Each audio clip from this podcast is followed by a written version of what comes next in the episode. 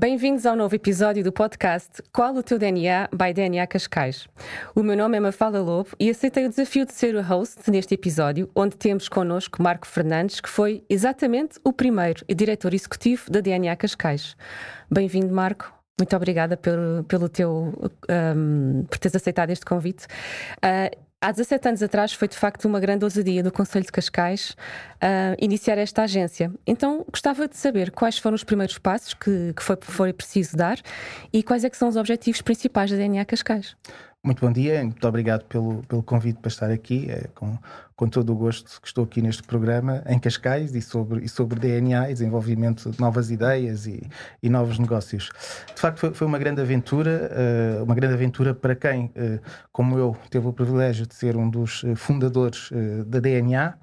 E na altura, além obviamente do, do, município, que foi o promotor e o dinamizador da ideia da DNA Cascais, diga-se na altura, em Portugal, um projeto inovador, porque se hoje, felizmente, eh, todos os municípios e a nível central, as universidades, enfim, eh, muitas empresas até apoiam projetos de empreendedorismo e de criação de novos negócios, novas ideias, na altura do, do surgimento da DNA Cascais não era assim. Já havia, obviamente, eh, quem o fizesse também, mas não estava assim generalizado. E, de facto, a Câmara de Cascais aí foi, foi inovadora no lançamento e arriscou no lançamento de um projeto como a DNA Cascais. E, como eu disse, eu próprio tive esse privilégio, juntamente com mais pessoas, obviamente, de iniciarmos esse projeto do zero. Eh, e eu digo do zero porque era mesmo do zero. Eh, apesar de termos uma Câmara Municipal a apoiar, foi preciso construir tudo. Enfim, desde. Foi como montar uma startup na prática. E, portanto, foi preciso fazer uhum. tudo do zero e todos faziam tudo o que era preciso durante uhum. aqueles primeiros meses, aqueles primeiros um, dois anos. E, portanto, foi. Pessoalmente, foi, foi de facto uma, um projeto muito marcante na, na, na minha vida.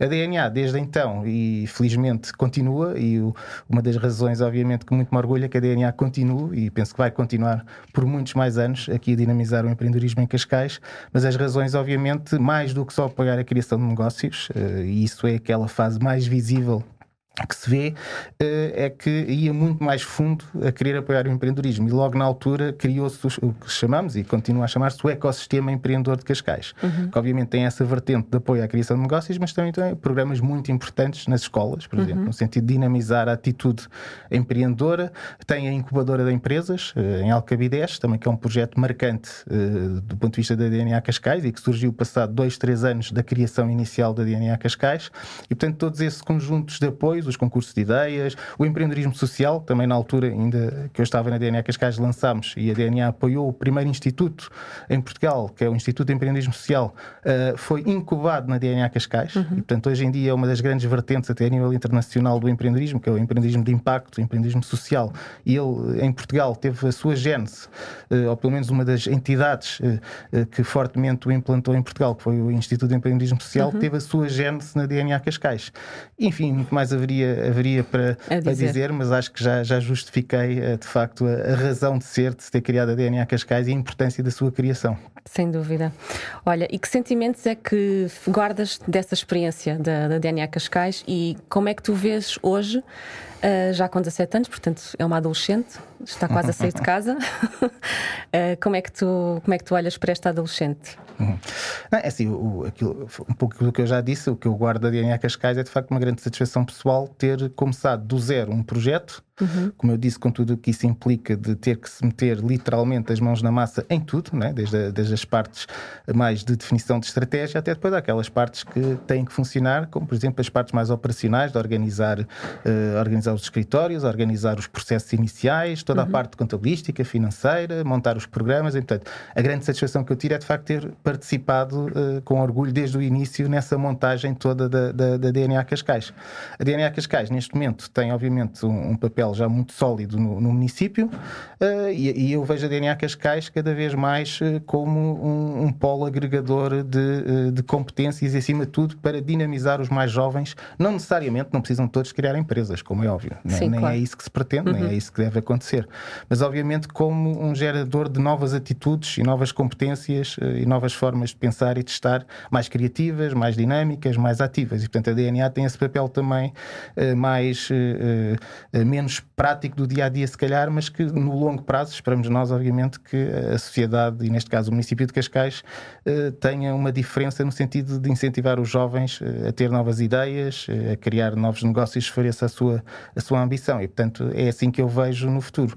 Hoje em dia, Cascais também já tem um, aqui um conjunto de novos projetos que não tinha há, há, nesses anos em que foi criada a DNA Cascais e que em conjunto com a DNA Cascais podem de facto eh, caminhar, eh, caminhar em parceria para fortalecer todo este ecossistema em Cascais. Estou a falar obviamente do mais óbvio, que é aqui em Carcavelos, né? que, é, que é a nova uhum. SBE, que obviamente é um projeto muito importante, eh, não Sem só para Cascais, mas para o país todo, né? Uhum. Uh, e até para a Europa, né? porque é um projeto único na, na, Europa, pelas suas características naturais, digamos assim, e portanto a DNA também tem que obviamente com esse tipo de parceiros que vieram para Cascais e outros na área da saúde, enfim, penso que também na área de na área do, do direito de caminhar em conjunto para, para fortalecer o ecossistema, como é óbvio. Muito bem. Um, e agora falando um bocadinho mais nas áreas de empreendedorismo, uh, quais é que são, na tua maneira de ver, um, as principais tendências em termos de negócios para os próximos anos? Achas que vamos ficar no universo virtual do metaverso? Uh, vamos resolver as nossas, as nossas vidas com os óculos de realidade virtual? O que é que que é, como é que vês essa. Uh, não, não, essa nem, nem, queremos que isso aconteça, de certeza. Esperemos como, como seres humanos, não queremos que isso aconteça. não. É, as áreas, as áreas, enfim, pensando um bocadinho nas áreas futuras, eu se calhar separava aqui entre áreas que se calhar não, se, não são tão sexys de ser faladas, mas que são muito importantes para todos nós uhum. no futuro, como por exemplo, agora estou-me a lembrar áreas ligadas à saúde, Sim. nomeadamente saúde ligada à questão do bem-estar e à questão da longevidade. Não é? A questão da longevidade, como todos nós sabemos, todos nós queremos eh, chegar longe em termos eh, eh, de idade na vida, não é? E portanto a questão da longevidade hoje em dia não é um problema, não pode ser visto como um problema, mas como uma oportunidade. E portanto agora para isso ser uma oportunidade que seja que seja bem gerida, é preciso facto criar condições ao nível da, do, dos serviços de saúde, dos serviços de apoio de mais variada ordem, ao nível do, do bem-estar de, de, dessa população.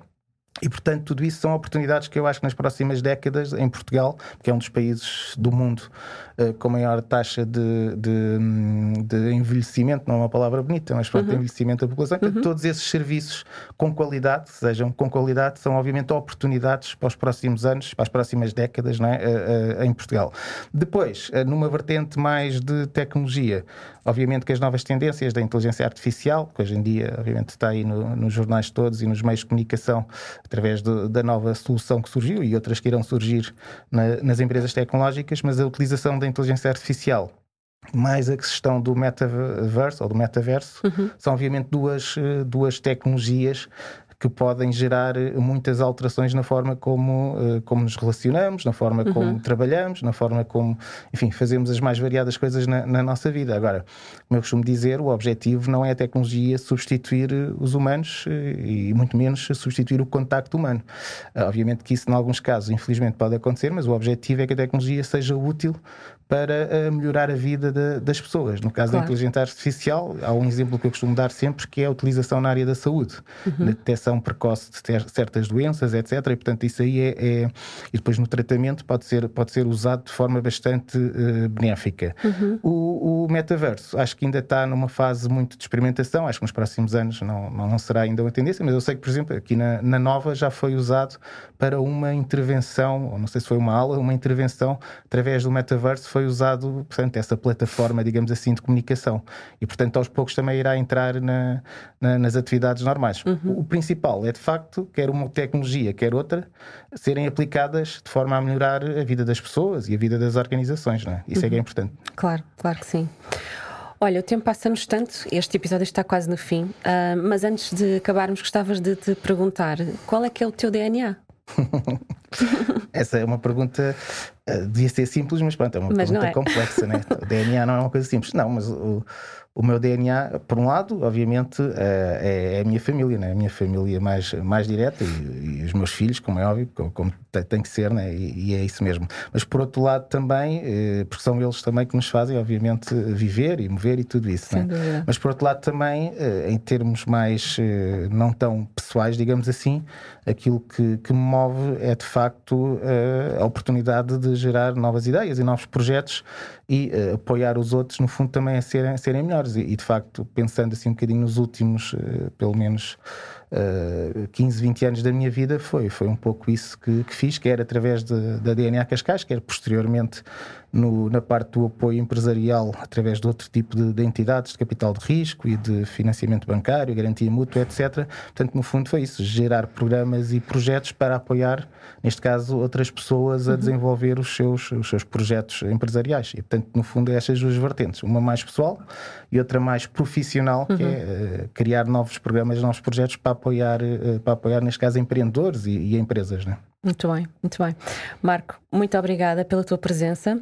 A quem nos ouve, também obrigada por nos escutar e até o, novo, até o próximo episódio. Muito obrigado, muito obrigado.